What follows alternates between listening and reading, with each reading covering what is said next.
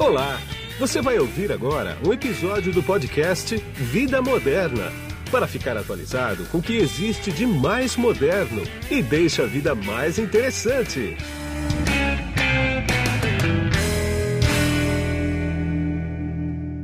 Olá, eu sou Guido Orlando Júnior, diretor de conteúdo do portal Vida Moderna. E nesse podcast aqui, eu bati um papo com um médico que explicou como que a diabetes pode mascarar sintomas de infarto.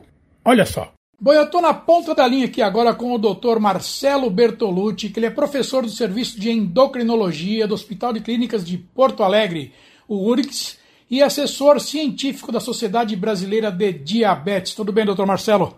Muito boa tarde, tudo bem? Tudo bem, tudo tranquilo. A gente vai bater um papo aqui ah, que certamente vai servir para muita gente que vai escutar esse podcast aqui, que é o seguinte. Doutor Marcelo, o que, que a diabetes pode mascarar os sintomas de infarto? Isso é uma realidade, é? Sim, o diabetes ele tem essa peculiaridade. Assim, normalmente, os sintomas de infarto típicos, que a gente chama, tá, eles são uh, costumeiramente com dor no peito, em aperto, uma dor muito forte, dura mais do que 15 minutos em geral, tem sudorese, suador, mal-estar, sensação de desmaio, e, e, no diabetes pode aumentar a glicose também. É, mas a, especialmente as pessoas que têm diabetes, elas podem ter sintomas atípicos, ou seja, a pessoa tem mais uma falta de ar, um, um sintoma mais obscuro, assim, de, de mal-estar, com um desconforto que vai para o braço ou para mandíbula, para o dorso, mas não muito característico como dor, muitas vezes refere como um aperto no peito, e que muitas vezes está associado a enjoo, náuseas e suador também. É importante a gente diferenciar esses sintomas, eles são, uh, tem que diferenciar primeiro da angina, a angina é um pouquinho diferente do infarto. Tá? Sim. A, angina é uma situação em que a, a, artéria está um pouquinho obstruída, mas não está completamente. Então a pessoa tem o sintoma da, da, falta de oxigenação no coração, mas esse sintoma é reversível. Ele, ele dá uma dor no peito, que, que surge por causa de um esforço, é. alivia com o repouso em menos de cinco minutos. Isso é uma angina. Sim. Tá?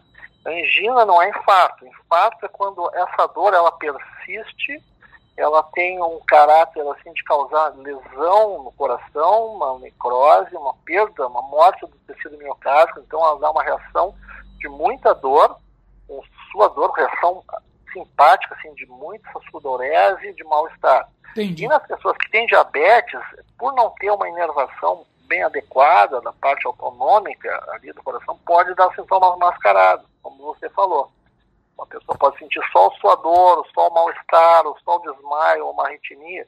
E é muito importante também que às vezes isso aí passa como uma outra doença que não tem nada a ver. Por exemplo, a pessoa acha que tem uma, uma dispepsia, uma dor uma de estômago, né? Hum. Ou uma dor nas costas, até uma dor no, no braço, e isso aí, na verdade, vai se agravando, se agravando, e a pessoa pode ter uma arritmia e ter uma, uma síncrone, um desmaio, né? E eventualmente pode ser fatal, né? Entendi. Quer dizer, a coisa é brava mesmo, né? Agora, eu tenho a informação aqui que isso são dados da International Diabetes Federation, né?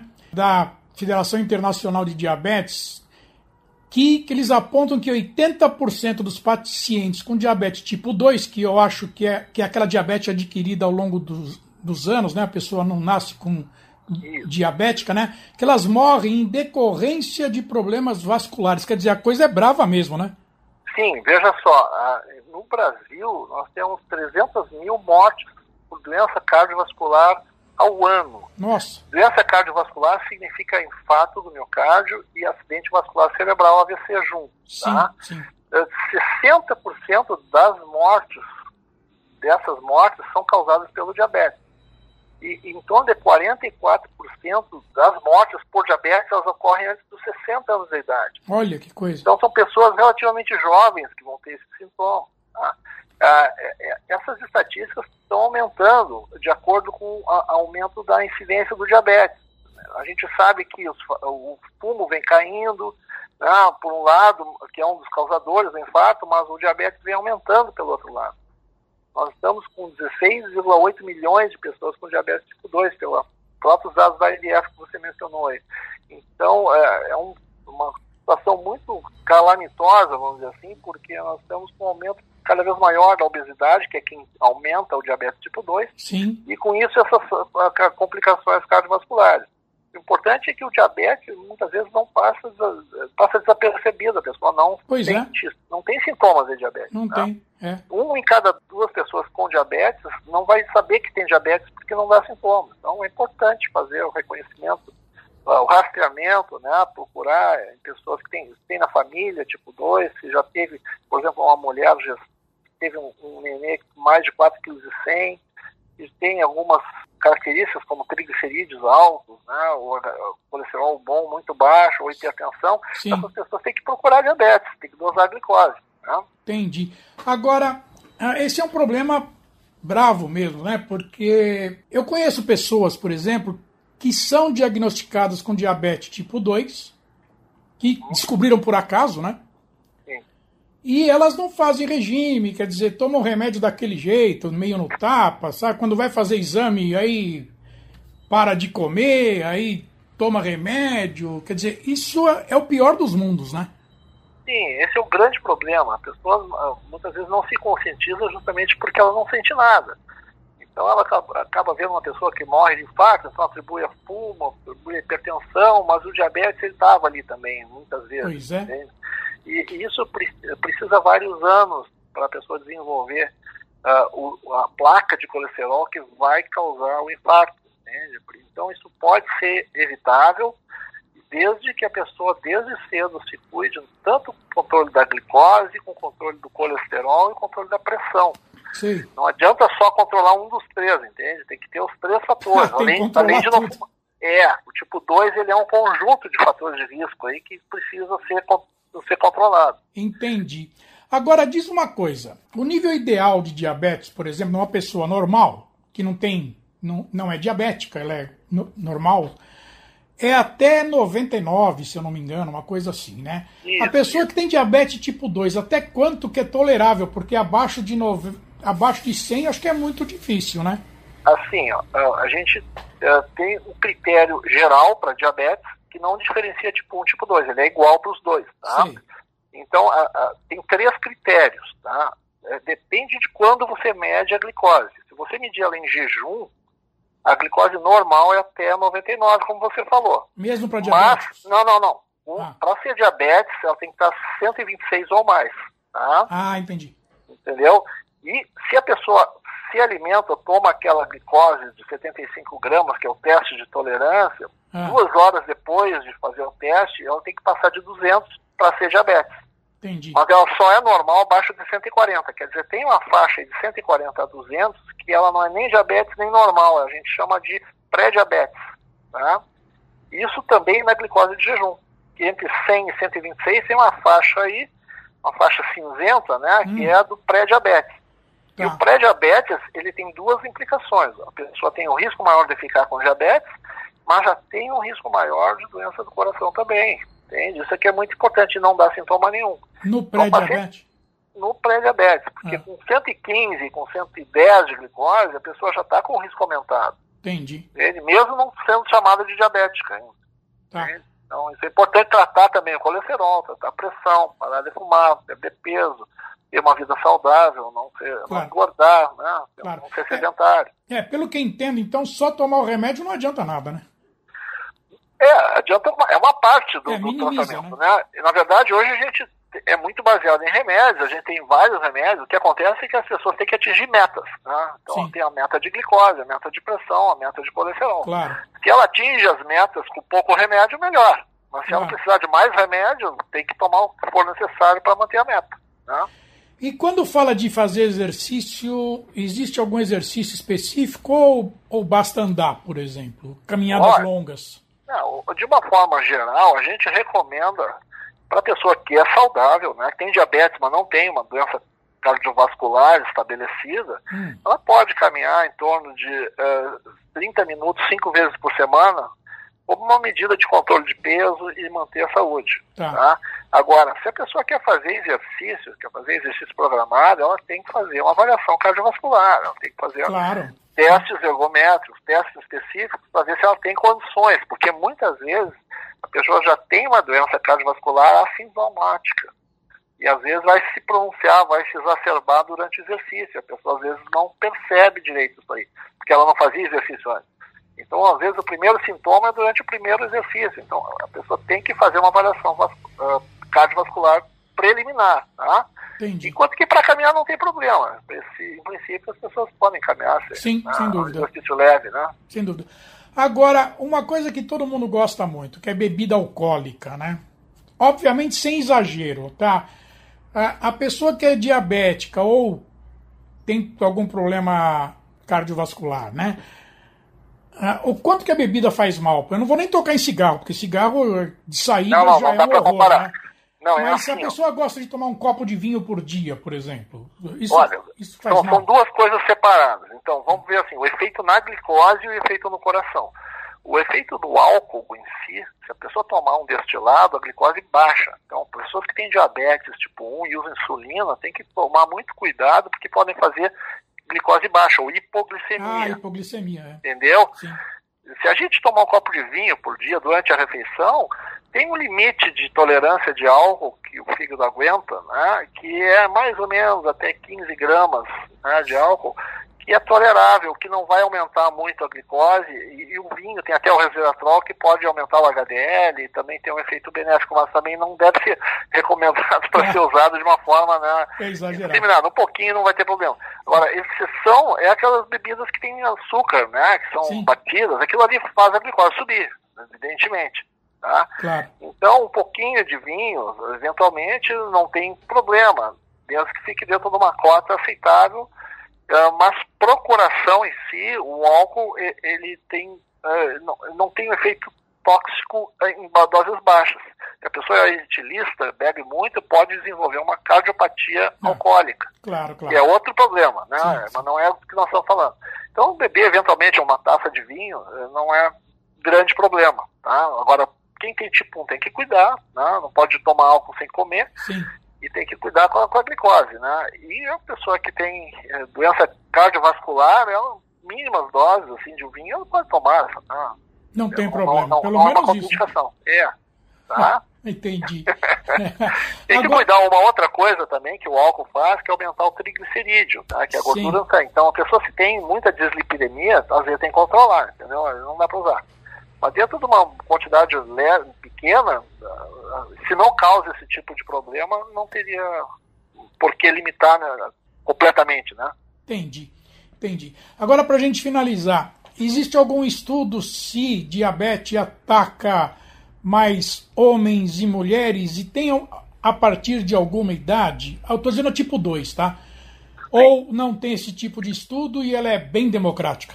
Não, não, é é assim, é, é, vamos falar o seguinte, quando estamos fora do diabetes, antes dos 40 anos, as mulheres estão relativamente mais protegidas que os homens de ter infarto. Então, os homens têm quase o, o dobro, 1,5 vezes mais que as mulheres. Sim. Se a mulher desenvolve diabetes, ela perde essa proteção e ela empata com o homem. Tá? O risco dela é igual, tanto para homem quanto para mulher, com diabetes tipo 2. E o perigo maior é que para a mulher ela tem menos sintomas típicos Olha que que os homens. tá? As mulheres costumam ter mais sintomas atípicos, Sim. Porque elas fazem uma doença microvascular e elas têm mais assim fadiga, têm mais dispneia, falta de fôlego, como sendo um sinal de isquemia. Entende? O homem tem mais dor. Mesmo dentro do diabetes tem essa diferenciação. tá? E então, por, por essas razões, muitas vezes as mulheres nas emergências, elas foram por muito tempo subavaliadas, talvez, e, e a mortalidade delas aumentava em relação às dos homens. Olha que interessante. Morriam mais quando tinha infarto do que os homens. Ah, isso foi corrigido. Atualmente está em decadência, está em queda a mortalidade eh, no infarto nos Estados Unidos. Mas ah, muito foi em função dessa questão aí. Agora tem que estar muito atento. Mulher com sintoma, com diabetes, que tem sintomas atípicos, assim, com desconforto, tem que ficar atento, né? E tem que procurar ajuda. Entendi. Agora, doutor Bertolucci, me diz uma coisa. E a diabética? Ela, ela é a grande vilã, parece, desse século aqui, né? Então, até do século passado, sei lá. Além disso que a gente já falou, quais outros problemas que ela pode acarretar, hein? Então, uh, o diabetes ele tem um efeito devastador sobre as artérias e as veias, uh, micro e, e, macrovasculares, as artérias maiores e as menores. Sim. Então, o que a gente falou até agora foi das artérias maiores, a artéria coronária, né, as, as artérias cerebrais, mas o diabetes também afeta as doenças, a microcirculação. Isso significa o rim e significa os nervos, de uma certa forma. Tá? E também a retina, né? que é a, microcirculação da retina. Então, uh, o diabetes é associado a uma nefropatia, uma doença renal do diabetes, que é causada por lesão do glomérulo, né, da onde a unidade de filtração uh, do rim, isso em função da glicose alta mais do que qualquer outra coisa, hipertensão e da glicose alta, que leva né, à perda de função renal ao longo de vários anos. Aí. Então, a pessoa Sim. começa a ter na urina uma proteína aumentada, albumina, que a gente chama de uh, albuminúria, né? Isso pode ser detectado precocemente, isso é muito importante, que se faça esse exame pelo menos uma vez por ano, depois de cinco anos no tipo 1 e já no diagnóstico no tipo 2, para evitar que isso aí progrida. Também surge hipertensão nesses pacientes, eles começam a acelerar a perda de, de função do rim, né? Sim. E aí isso tem que ser controlado de uma forma vigorosa para que não, não leve para uma doença renal terminal, que tenha que transplantar ou que tenha que fazer diálise. Né? Por outro lado, a retina é outra coisa que tem que ser muito uh, pesquisada, sempre, sempre avaliada, porque ela não dá sintomas também. A retina, uh, que é o, aquele tecido que a gente tem no fundo do olho, né? Sim, sim. A, a, ela começa a sofrer alterações vasculares ali, que, que podem inicialmente não ter nenhuma alteração visual, de repente sangra uma artériazinha, um vasinho, uma veiazinha, e a pessoa começa a ter uma microhemorragia, depois uma, uma, uma hemorragia maior, com descolamento da retina e aí perda da visão. Isso também é evitável né, através de tratamentos com laser, né? Sim. A gente consegue prevenir que elas surjam, né? e também com bom controle do diabetes. E também tem as doenças neuropáticas, as doenças neurológicas do diabetes, a neuropatia diabética, né? que é uma doença do nervo, que a pessoa pode perder a sensibilidade nos pés e ficar propensa a ter úlceras, feridas, né? Sim. E com isso infecções e até levar a gangrena e amputação muitas vezes. Então, formas mais comuns que a gente vê de complicações que são evitáveis desde que o controle seja feito de uma forma adequada e a tempo, né? E desde é. o início. Né? O que é importante é a pessoa saber que tem uh, diabetes e se programar para o tratamento. Mesmo que não tenha sintomas, tem que estar vigilante claro. né, em relação aos, aos Agora eu queria ver só mais uma coisa com o senhor, que é o seguinte, você estava falando, eu estava pensando aqui e lembrei de uma coisa, que, que eu sempre achei muito curioso isso e não sei porquê. Vamos ver se eu consegue me falar porquê agora. A dificuldade de cicatrização em quem é diabético, por que, que acontece isso? Bom, é, isso ocorre basicamente é, porque tem uma dificuldade de circulação. Tá?